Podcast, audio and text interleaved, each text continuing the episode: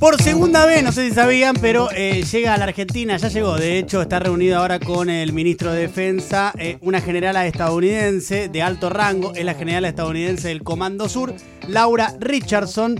Además se va a encontrar también con jefes de las Fuerzas Armadas, pero lo más destacado es la reunión con el ministro de Defensa. Hay un previously de Laura Richardson, por lo cual se hizo bastante célebre a fines de enero de este año, cuando declaró en el Atlantic Council, el Atlantic Council es una suerte de think tank de lazos con la OTAN, entre otras cuestiones, que integran varias figuras, tanto republicanas como demócratas, eh, que han tenido mucha relevancia en la política estadounidense, también empresarios y demás. Y ahí le preguntaron por qué es importante América Latina y Laura Richardson respondió que tiene el 60% del litio que se encuentra en el triángulo de Argentina, Bolivia y Chile, también que tenemos reservas de petróleo muy grandes y que el 31% del agua dulce está en la región. Este fue el previously con el que llega Laura Richardson a nuestro país. En su momento hizo mucho ruido esta declaración de la generala para el Comando Sur. En Cancillería y en el Ministerio de Defensa no ven con particular preocupación esta declaración que hizo entonces Laura Richardson. Sí, lo que te dicen en ambos lugares, tanto en Cancillería como en el Ministerio de Defensa, es que te están diciendo con total claridad lo que es importante para ellos. Pero eso no se traduce directamente con una mirada a veces un poco simplista de te van a invadir. No al menos formalmente. Vienen por el agua. Claro. Eso la verdad que no hay eh, hipótesis eh, ni a mediano ni a largo plazo. Han de desarrollado otros mecanismos, han- digamos, han Más sido- interesantes. Claro, se han más sofisticados. sofisticados, claro. Se han sofisticado. A ver, sí es importante de vuelta que te dicen con claridad qué es lo que realmente les interesa de toda esta región. Pero esto se da en un contexto. ¿En qué contexto se da? Marcaría tres puntos principalmente. Uno, el más importante de todos, ese de la tensión geopolítica y la guerra comercial Estados Unidos-China. Si no entendemos ese marco, no entendemos nada de todo lo que viene después con la presencia de Laura Richardson en nuestro país. El número dos, que está ahí nomás del primer punto que planteo, es el de las consecuencias de la pandemia y luego de la guerra en Ucrania. ¿Por qué? Y acá viene lo central, porque a partir de esto se produce un replanteo de las cadenas de suministros en todo el mundo y particularmente las potencias, que no quieren, por ejemplo, que les pase lo que le está pasando a Europa con la energía, que rápidamente ahora y de manera acelerada se tuvo que replantear de dónde y cómo le llega el gas, por ejemplo, a Europa, porque ya no le llega vía Rusia a partir de la guerra con Ucrania. Y el tercer punto es que el mundo en general está interesado en los recursos naturales que tiene Sudamérica, pero me concentraría particularmente en el 1 y el 2, en la tensión o en la guerra comercial entre Estados Unidos y China y en el replanteo de las cadenas de suministros. Y acá también vale hacer eh, un poco de breve historia reciente para entender cómo llegamos a este punto.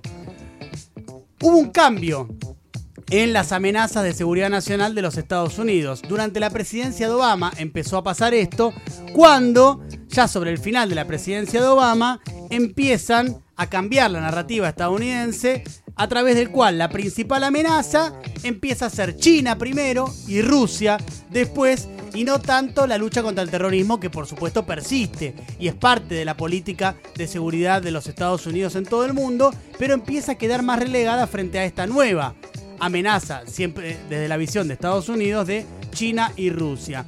Ahí se dan cuenta de que descuidaron mucho América Latina. Y ahí se dan cuenta también y le dan relevancia a que durante todo ese periodo, sobre todo en la década del 2000 y principio de los 2010, China se metió con todo en Latinoamérica y de hecho se ha transformado, a lo que hemos hablado con el profe en múltiples oportunidades, entre el principal o el segundo socio comercial de muchos países de la región. De ahí la importancia y la preocupación que ahora tiene Estados Unidos, que se acordó un poco tarde y que quiere revertir esta situación y le está costando y mucho. Es decir, básicamente el interés de Estados Unidos en la Argentina se da porque se juntaron dos cosas. El de intentar contener a China, como intenta contenerlo en todo el mundo, y el replanteo de la cadena de suministros. Y acá aparece, para ir cerrando, una cuestión importante, que es que Xi Jinping en 2014, ¿se acuerdan cuando visitó eh, la Argentina? Eh, había cerrado con Cristina Fernández de Kirchner lo que se llamó la Asociación Estratégica Integral, voy a destacar tres puntos nada más de algo que es mucho más largo, pero que tiene que ver con esta preocupación estadounidense por el avance chino en la región y en particular en Argentina en este caso. Por un lado, las centrales nucleares, la número 4 y la número 5, que estarían a cargo de capitales chinos. Por otro lado, las represas en el sur, también a cargo de capitales chinos. Y por último, el Centro de Estudio del Espacio Profundo, que Estados Unidos lo considera directamente una base militar china, pero que no hay ninguna evidencia de que eso sea así. De hecho, en nuestro país funciona una base en Malargüe de la Agencia Espacial Europea, que supuestamente sería la misma finalidad que tiene China con este centro de estudio de espacio profundo. Bueno, esos puntos firmados en 2014 le preguntan, le, perdón, le, preocupan a, eh, a Estados Unidos y mucho. Lo cierto, para cerrar, es que Estados Unidos está buscando relocalizar industrias en sectores estratégicos, es decir, quiere tener muchas industrias de vuelta en su país que durante eh, la explosión de la globalización tercerizó en otros países del mundo, por ejemplo China, y además si no las tiene en su país las quiere tener en el barrio, es decir, la quiere tener en lo que Estados Unidos sigue considerando su patio trasero, que es Latinoamérica. Por eso quiere que muchas empresas de capitales estadounidenses estén, por ejemplo, en Argentina, como es el caso del litio, que ya está en nuestro país en el norte. Una empresa es estadounidense, la otra empresa es china. A Estados Unidos le gustaría que fueran cada vez más empresas estadounidenses. Por esto mismo que les digo, de vuelta, el eje central de la llegada de Laura Richardson a nuestro país es contener el avance chino y a su vez también producir o generar que las empresas de capital estadounidense tengan prioridad para llegar a nuestro país. Por último, hay un punto también que no es menor y es que Estados Unidos vive señalando el tema de la pesca china. ¿Por qué señala el tema de la pesca china en las aguas internacionales cercanas al mar argentino? Hasta la milla 200 nos corresponde a nosotros. Después de la milla 200 son aguas internacionales. Bueno, Estados Unidos dice que China viola sistemáticamente esto por otro lado, eh, el gobierno argentino dice que no es así. Y recordemos las palabras del antecesor de Laura Richardson, que es el almirante Craig Faller, que estuvo también en nuestro país hace dos años, y dijo textualmente lo siguiente, cito, China posee una flota pesquera patrocinada por el Estado involucrada en actividades ilegales. Es decir, para Estados Unidos y para la eh, política de defensa estadounidense, los pesqueros chinos privados son iguales al Estado chino. Por lo tanto, es el Estado chino el que avanza en esta región. ¿Qué le preocupa a Estados Unidos? ¿O qué es lo que dice que le preocupa? Seguramente tenga intereses más inconfesables. Que China tenga control sobre el Atlántico Sur.